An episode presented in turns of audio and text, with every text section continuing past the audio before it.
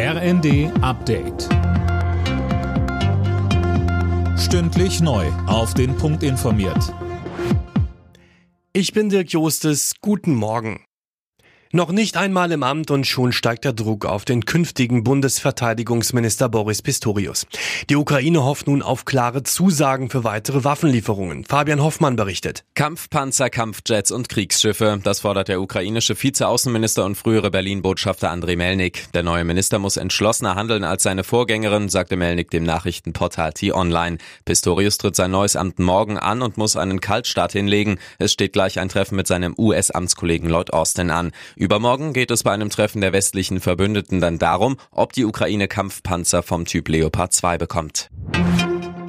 Kanzler Scholz nimmt heute am Weltwirtschaftsforum in Davos teil. Dort wird er am Nachmittag eine Rede halten. Hunderte Vertreter aus Politik und Wirtschaft treffen sich noch bis Freitag in der Schweiz und beraten unter anderem über den Klimawandel und die Folgen des Ukraine-Kriegs. Der Bundestag befasst sich heute mit der Gewalt gegen Rettungskräfte und Polizei an Silvester. Die Union fordert eine zügige Aufarbeitung der Vorfälle. Viele der Randalierer haben keine deutsche Staatsangehörigkeit. Das löste eine Debatte über Integrationsprobleme aus.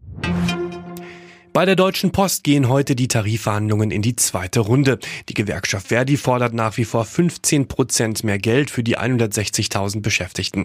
Die Post wies das in der ersten Runde als realitätsfern zurück.